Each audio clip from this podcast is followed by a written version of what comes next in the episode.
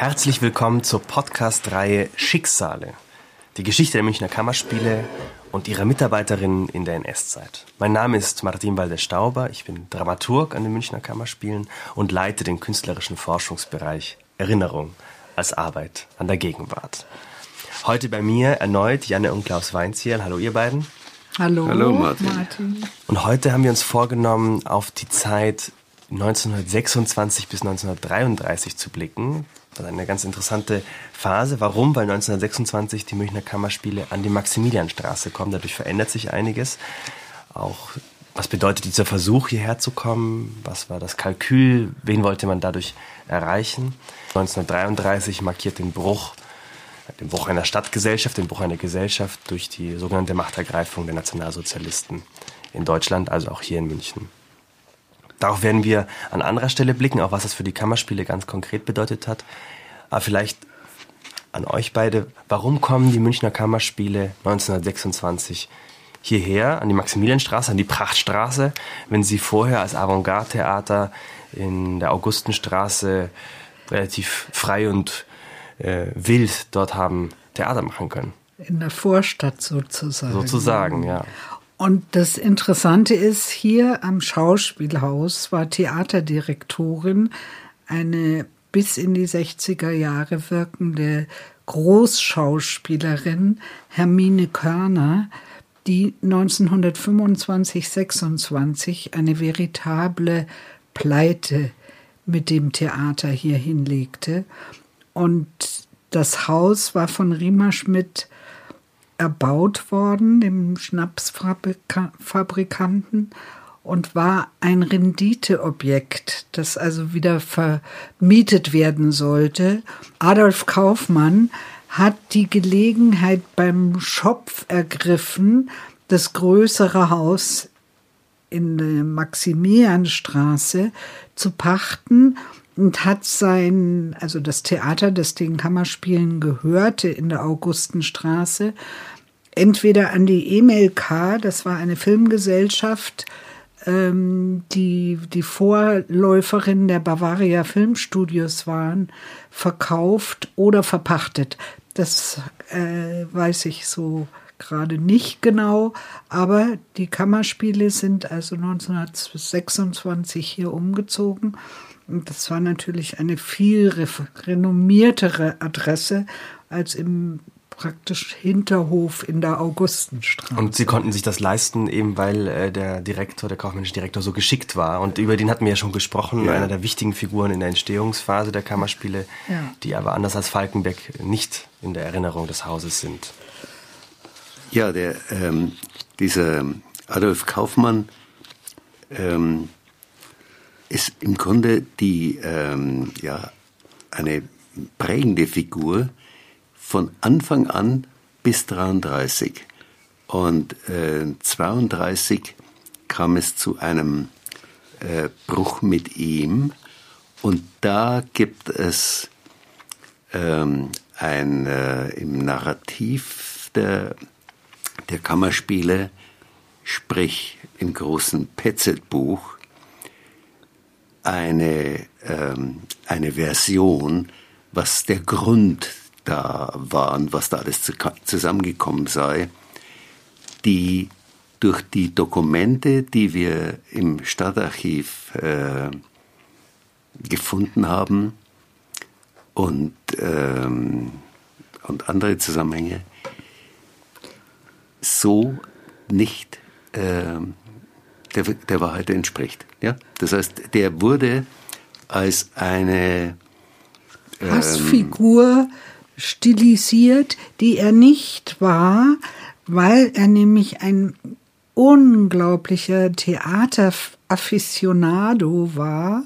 Einmal das. Also er war schon als Schüler in Mainz immer im Theater gesessen, hat sich alles angeguckt, was dort gespielt wurde, bevor er nach München kam.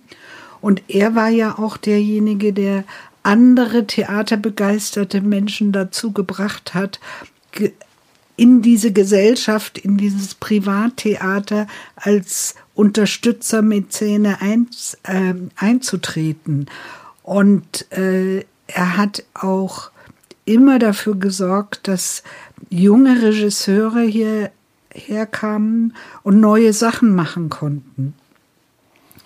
Und natürlich, das hast du uns ja auch mal ähm, wie mehrfach ähm, aus deiner Kenntnis ähm, des Innenlebens äh, eines Theaters, jetzt nochmal speziell der Kammerspiele, gesagt, das ist ganz normal. Ja, also der geschäftsführende Direktor, der Verwaltungsdirektor, der Jurist ist, äh, was für viele so, äh, sowieso schon mal ausschließt, dass jemand mit Theater überhaupt etwas Sinnvolles äh, machen kann, ähm, der Verträge äh, vereinbart und Verträge formuliert, ist grundsätzlich im Theater offenbar nicht die Figur, ähm, die, um die ähm, das, äh, der, ähm, ja, der, der künstlerische Ruf äh, eines, einer Institution entsteht.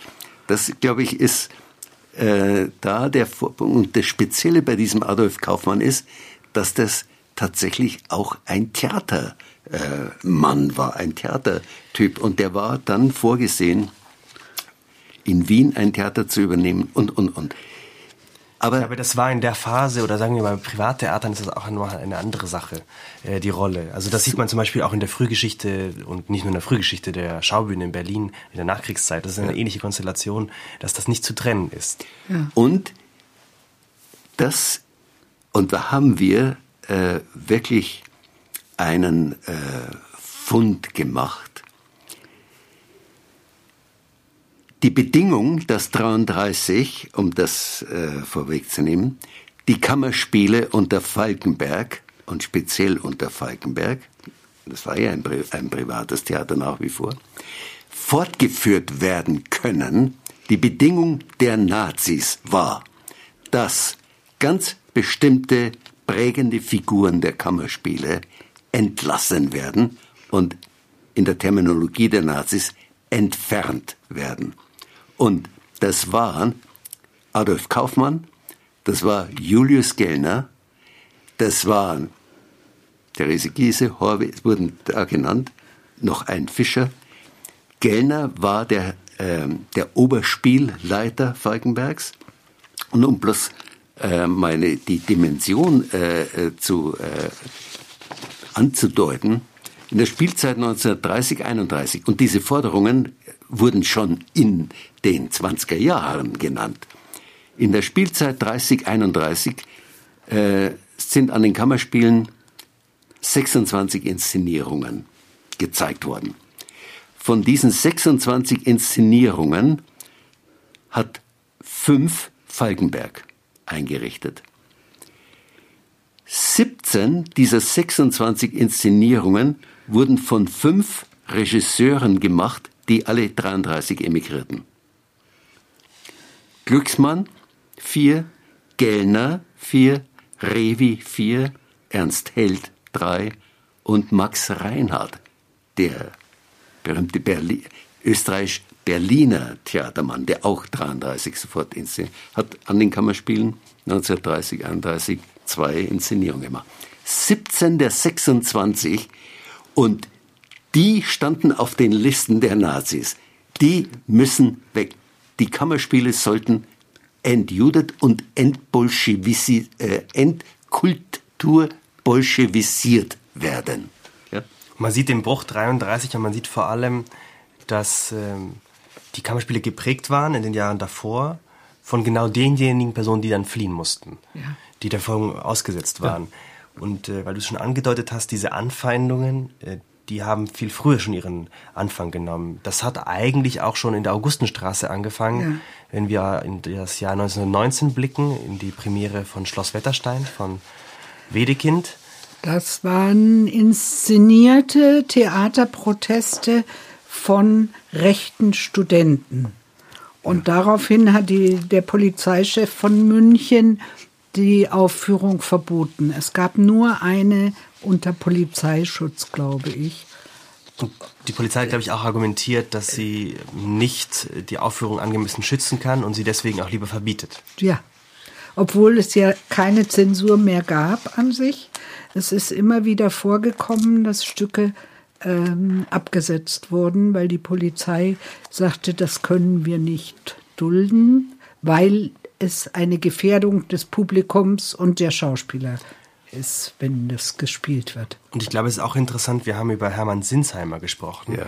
darauf zu blicken, das ist zwar eine Zeit, in der die Anfeindungen da sind und auch sehr offen im Klartext äh, der Nazis formuliert werden, Realität werden dann ab 33.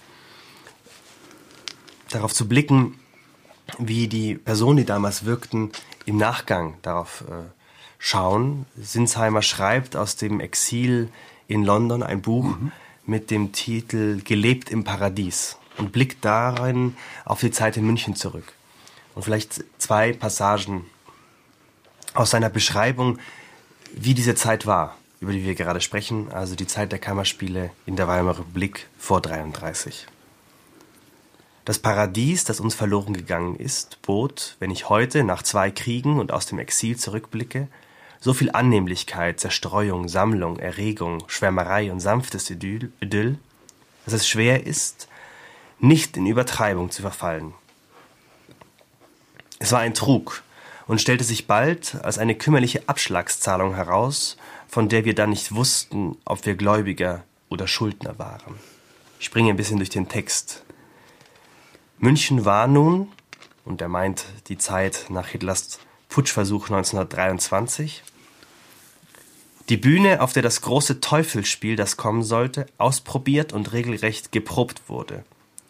Hitler lernte hier stehen und gehen und durfte sich, unter Duldung und Ermutigung von oben und unten, seine Führerrolle hineinspielen. Niemand, außer die Verschwörer selbst, trifft die Schuld daran, aber alle teilen die Verantwortung dafür. Auch die, oder ich sage besser wir, die wir den politisch-psychologischen Vorgang, der sich in Hitler personifizierte und manifestierte, nicht ernst genug genommen haben.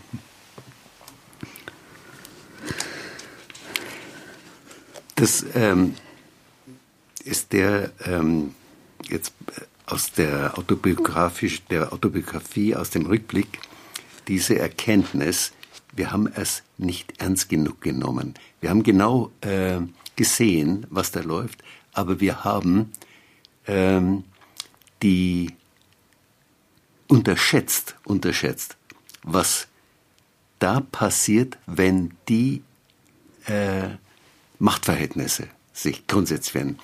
Und ich denke, so, äh, weil wir da immer wieder drüber auch sprechen und immer wieder auf entsprechende ähm, ja, ähm, Texte kommen, die bürgerlichen äh, gerade in München, die bürgerlichen Kreise haben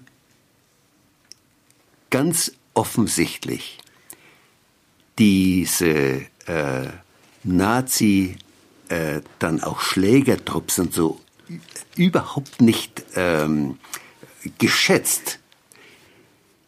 Das, Stoß, das war abstoßend.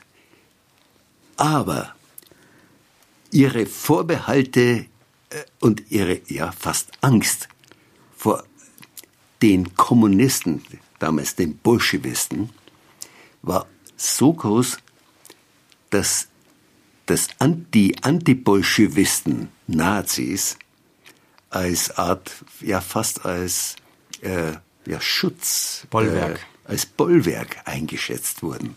Ja? Und die ähm, jetzt auf das Theater bezogen, gibt es zum Beispiel bei ähm, der großen Chronik Petzitz eine interessante äh, Passage zu dem Zeitpunkt, als die an die Kammerspiele gehen. Und Im Schauspielhaus.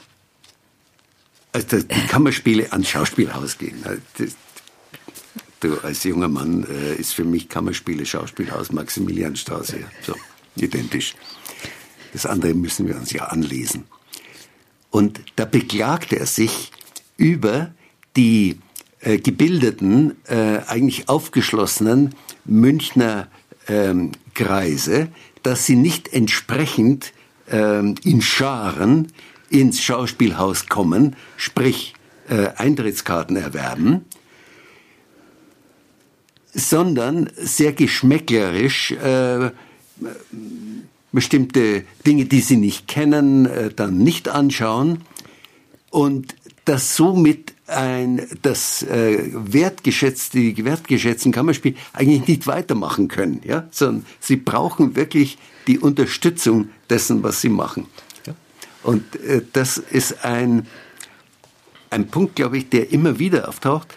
Ähm, wo schaffen wir das? Und dieser Adolf Kaufmann, das ist im Grunde auch ähm, wenig bekannt.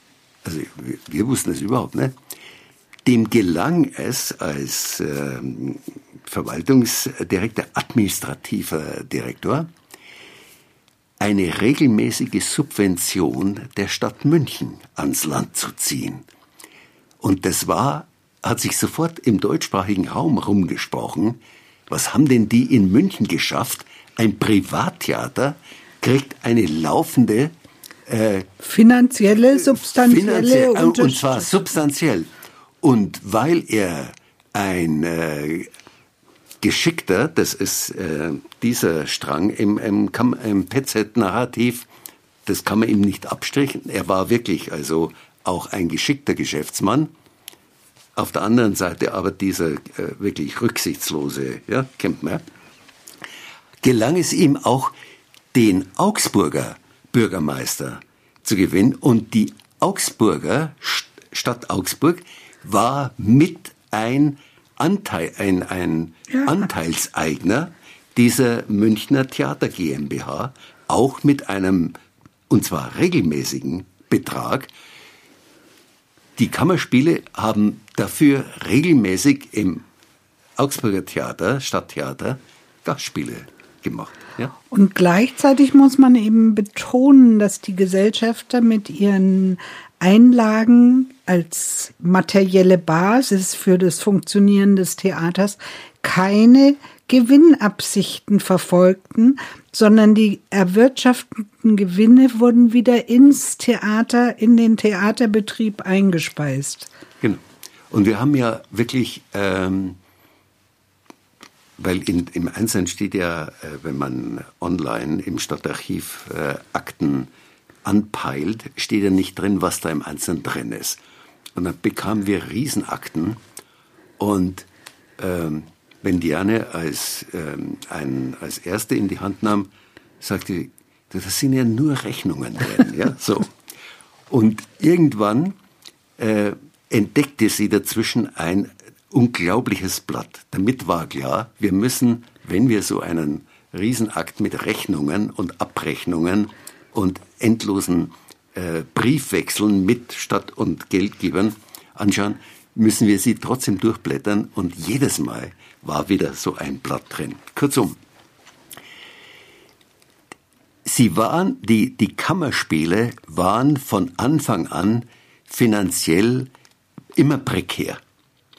Und äh, es war immer ein, äh, ja, eine Gratwanderung und im Hintergrund war das Bankhaus Marx. Das war, die waren auch Gesellschafter und als Bank immer ähm, Kreditüberbrückungen gemacht. Und zwar noch bis in die 30er Jahre hinein, bevor die gesamte äh, Marx Familie emigrierte. Ja? Die hatten ihre die Kinder hatten schon vorausgeschickt nach Amerika. Eine Lotterie eingerichtet für die Kammerspiele. Also da, da gab es dann hin und her mit Lotteriegesetz und so. Aber das haben die geschafft, so dass sie auch auf anderen Kanälen also nicht nur durch ihre Bonität, sondern wirklich auch zielgerichtet für die Kammerspiele eine Unterstützung äh, geschaffen haben. Diese Gesellschaft, die die Kammerspiele trägt, die übersteht auch die Weltwirtschaftskrise 1929, geht aber dann kurz vor der sogenannten Machtergreifung im November 32 de facto also ist zahlungsunfähig, ja. es geht an die Substanz. Ja. Ähm, das wird, äh, liegt natürlich auch daran, wie sich die Stimmung aufheizt. Ähm, und die Personen, die diese Gesellschaft getragen haben, müssen auch ab Januar 33 fliehen. ja. äh, sind Verfolgung ausgesetzt und darüber werden wir ja sicher noch an anderer Stelle genau. dazu kommen. Es entsteht eine neue Gesellschaft im September 33, die bereits komplett den Vorstellungen der Nazis entspricht. So, und da ähm, gibt es wirklich die, diese Dokumente, ist sofort auch ein, das hatten wir, glaube ich, hatten wir schon mal drüber gesprochen, dass alle brauchten Theater ähm, juristischen Beistand und äh, bei Verträgen, bei Verhandlungen und, und, und. Ähm, das waren, sehr verkürzt gesagt, äh, alles linke jüdische Sozialdemokraten. Die Juristen, die, die Juristen, als Berater ja, tätig diese sechs, waren. Äh, Anwälte, die von Anfang bis 33 für die Kammerspiele äh, die Dinge regelten. Schon in der Räterepublik haben die äh, waren zum Beispiel Kaufmann war als Justizminister mal dazwischen vorgesehen und äh, die äh, Löwenfeld äh, war und äh, Kaufmann waren äh, im äh, Eisner Umkreis äh, mit in den Räten mit drin und ähm, Kaufmann, Hirschberg und Löwenfeld haben Toller verteidigt, sich auch wirklich fürsorglich, als der in Festungshaft war, fürsorglich Kontakt mit ihm gehalten, versucht, da, äh, wenn irgendwo ein Stück aufgeführt wurde von ihm, äh, dort für ihn die Verträge zu machen. Also wirklich, da, äh, da sind wir durch Zufall äh, über die Ernst Toller Gesellschaft, weil ich da einen, ein Mitglied der Lehrer war, den ich gut kenne und ein toller Typ ist und mit Theater auch zu tun hat, der Reinhold Schierer, hatte mir da den Kontakt äh, geknüpft und wir haben Briefe bekommen, Originalbriefe zwischen und so. Kurzum, die äh, 33 sofort ein neuer Anwalt, Dr. Zeno Diemer. Ein äh, Münchner mit Oberammergauer Hintergrund und so weiter. Der Anwalt Falkenbergs und der Kammerspiele. Und der verwendet sich bei der Stadt beim neuen NS Oberbürgermeister Fieler, der vorher Fraktionsvorsitzender NSDAP war, für eine, wieder eine Überbrückung und so weiter und erklärt, entfernt sind Kaufmann und die und die äh, werden unmittelbar, deren Entfernung steht unmittelbar bevor, April 33, sodass jetzt äh, dem neuen Kammerspielen im deutschen Sinn nichts entgegensteht. Das wird auch erwähnt im Narrativ der Kammerspiele. Es wird am nicht gesagt, dass der seit 31 NSDAP-Mitglied war und, und, und. Und das geht sehr schnell. Also er meldet in diesem Brief Vollzug und genau. deswegen genau. sagte ich gerade, die Gesellschaft, die die Kammerspiele aufgebaut hat, ähm, deren, die Gesellschafter, die auch verfolgt worden sind, das endet im Grunde genommen November 32. Genau. Dann gibt es die Phrase der Machtergreifung, der Flucht ganz, ganz vieler KünstlerInnen, ähm, der auch äh, sogenannten, wie sie Nazis genannt haben, Entfernung, aktiven Entfernung von ja. Personen, die hinausgedrängt wurden und damit natürlich auch das Zeichen erhielten, äh, zu fliehen. Und unter diesen neuen Vorzeichen, aber unter einer klaren Intendanz von Falkenberg, entsteht dann im September 33 die neue Gesellschaft. So und es. die Frage ist, jetzt spreche ich mal für das Haus, für die Münchner Kammerspiele, an welche Tradition binden wir uns an? Binden wir uns an die Tradition an, die im November 32, 33, 32 im November 32 zu Ende geht. Aber das ist eigentlich der Ursprung der Münchner Kammerspiele.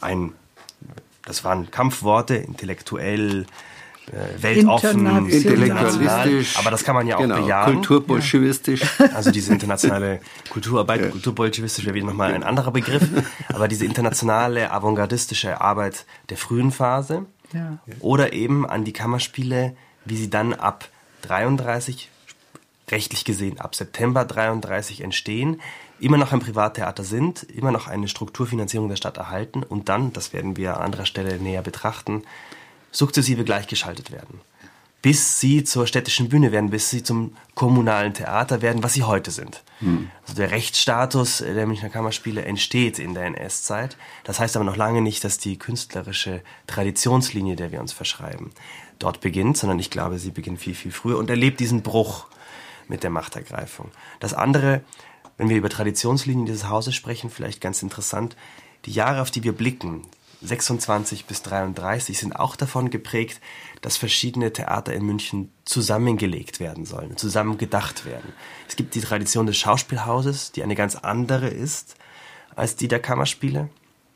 Aber natürlich in dem Moment, in dem die Kammerspiele ins Schauspielhaus kommen, vermischt sich das Publikum, vermischen sich auch innerhalb der. Stadt soziale Milieus. Ja. Ja. Und ich glaube, das zeigt bis heute bestimmte Spannungskräfte auf, äh, wenn wir hier die Inszenierung diskutieren oder wenn es äh, Publikumsreaktionen gibt auf das, was die Kammerspiele machen, dann, weil verschiedene Publikumskreise hier zusammenkommen. Das, glaube ich, kann man auch als etwas sehr Bedeutsames für ein Stadttheater beschreiben. Und es gibt auch den Versuch, aus wirtschaftlichen Gründen das Volkstheater und die Kammerspiele zu vereinen um das, äh, um die Finanzen der einen zu retten durch die Finanzen der anderen. Das genau. misslingt, weil das unterschiedliche Publikumskreise sind, die man nicht einfach zusammenführen kann.